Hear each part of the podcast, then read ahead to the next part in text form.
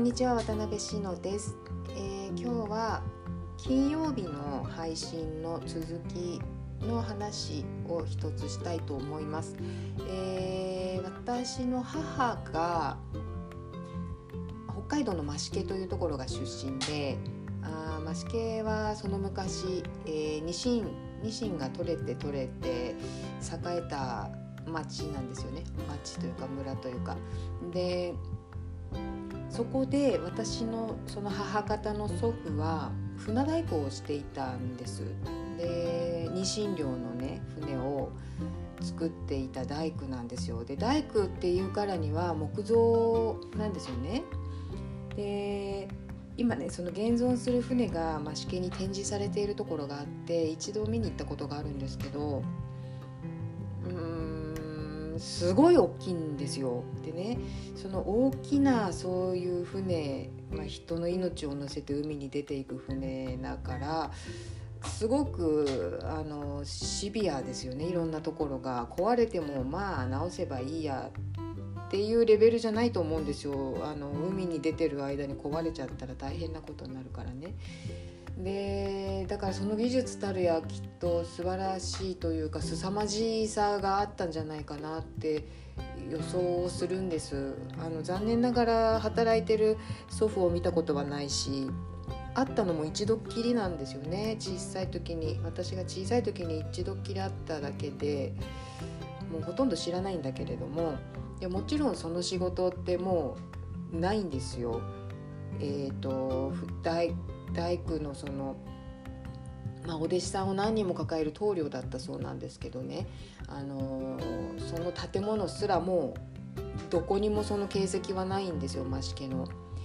でさあそういうこう船大工の仕事がね今なくなっている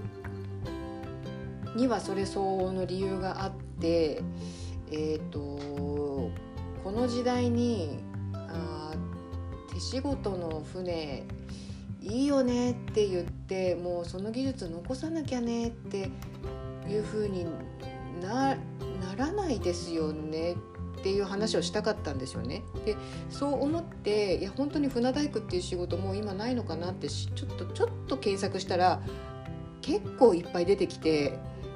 ちょっとびっくりしちゃった。だから話す内容変わっちゃったんですよ。あの今もしかも現役で漁に出てるのその、えー船大工が作った木造の船で漁に出てるんですよ。まあそのニシンの漁とはちょっと桁が違うんですけど大きさがね。ただそれにしたって船大工というお仕事をされている方が今もいらっしゃってそれも結構日本のあちこちで。でえー現役でその船は漁に出ているというちょっと衝撃的な事実を私は知りあの驚いているわけなんです。でうーんまあちょっとね興味ある方は是非ねあの船大工って検索するだけで結構出てきます。知らなかった本当に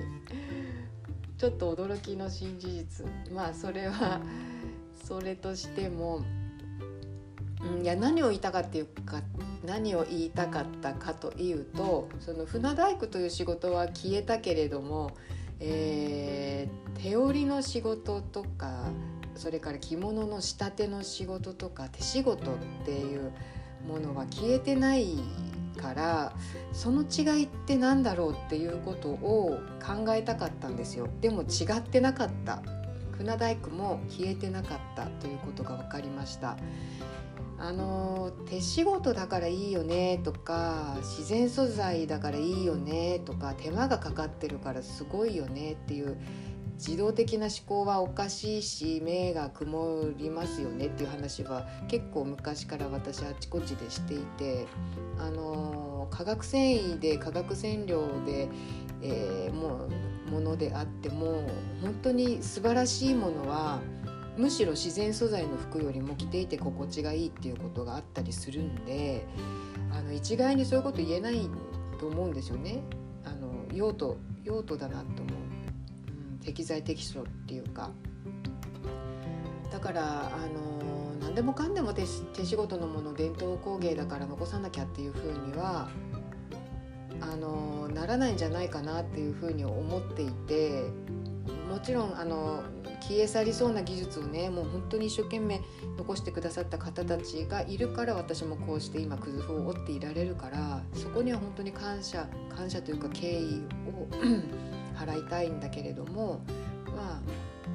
それを置いといても何て言うかななくなるものはなくなるべくしてなくなってしまうからそれはすごく残念なことだけどでもじゃあ残っているものって何で残ってるんだろうっていうことを考えたいなとは思ったんですよね。うん、そのあの対対象となるというかその対比として船大工の仕事と、えー、手織りとか手縫いっていうことを、まあ、編み物もそうだけれども、まあ、糸糸編関係のものね手仕事は残ってるからなんだろうっていうことを言いたかったんだけど対比にならなかったというね、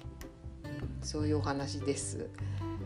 なんででしょうねでもね残ってるのって。なんかこの関連の話で前にブログに書いたのがもう一つあってあの音楽なんですよ。音楽というか楽器。うちにピアノがあるんですけどピアノも相当大掛かりな装置じゃないですか今やスマホ一つで音楽作れるのになんでこんな大掛かりな装置のものが未だ残っているんだろうっていうことはすごく不思議なんですよ。で多分この先絶対になくならないと思うんですよピアノ。ピアノに限らずいろんな楽器ねあのアナログな楽器は絶対になくならなくてあなんていうかなコンピューターで奏でる音楽をおそらく今後の技術だったら限りなくアナログなものに近づけることってできるんだろうなと思うけどでも絶対にこの音色とか、えー、その演奏する人を見て音楽を聴く楽しむっていう行為はね絶対なくならないんですよね。だから私は手織りとか、えーまあ、手作業のその染め染色手作業の染色それから着物の仕立てもね手縫いのねそれは私多分楽器と同じアナログな楽器と同じレベルで残ると思う残るっていうか絶対消えないと思うんですよ。でその理由が本当に言語化できないんだけど絶対あるんですよ。で多分誰も言語化できてないんですよ。それでねあの世の中って結構そういうことあると思うんだけどだからえっ、ー、と何て言うかな非科学的なこととかうーん、まあ、スピリチュアルとかね、えー、霊霊的なこととかね、えー、そういう風な言われ方をするんだけどそれって私そむしろそっちの方に真実があるんじゃないかなっていう気がすごくしていてあの何もオカルト的なことではなくみんな言語化ができないんですよね。あの科学的に解明されてないことだから。だから言語化してないし共通の言葉がないから何にも言えないんだけど言えないけどそれを肌で感じ取るっていうことはあって感覚的とか直感的に。でそれをもうその霊的なこととかなんか目に見えない存在とか大きなものとかそういう言い方しかできないでみんなそういうふうになんか人それぞれが自分の感覚で言うからなんか全然みんな違うことを言っているようで私はみんな同じこと言っているように感じるんですよ。なんかあるんだと思うんですでそのうちそういうことも科学的に分かってくんじゃないかなって思いますね。あの瞑想なんかがそうですよね昔はさなんか変なことする人みたいな感じで見られてたと思うけど今かなり医学的にその、えー、効果が証明されてきてますよね。なんかそういうような感じであ分かってくんじゃないかなで結構そのアナログの楽器とか、まあ、船大工も今やねそうやって残ってたからいやでもちょっと船に限っては分かんないな。海に出るから。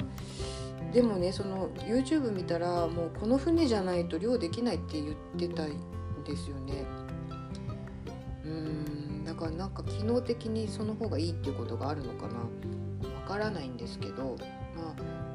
だから消えるものは消えるべくしてその理由があり残るものは残るべくしてその理由がありっていうことなんだろうなと思うんですけどね。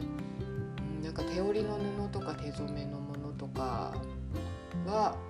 着物の仕立ても含めてその着物界隈のことは私は本当になくならないと思う。でその理由が今は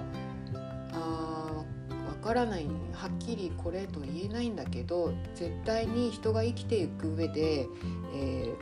ー、なくてはならないものなんだと感じるんです、まあ、音楽も含め。うん、それをね、えー、言語化できるようになったらいいな。みんなのその共通言語として、えー、ていうかな何かが科学的なことが分かるでもみんなが何かに目覚めるでも何でもいいんだけどなんかこう共通言語として、えー、そその存在理由がねあの理解されていくといいなっていうふうに感じています、えー、今日も最後まで聞いていただきありがとうございました。それではまた。失礼いたします。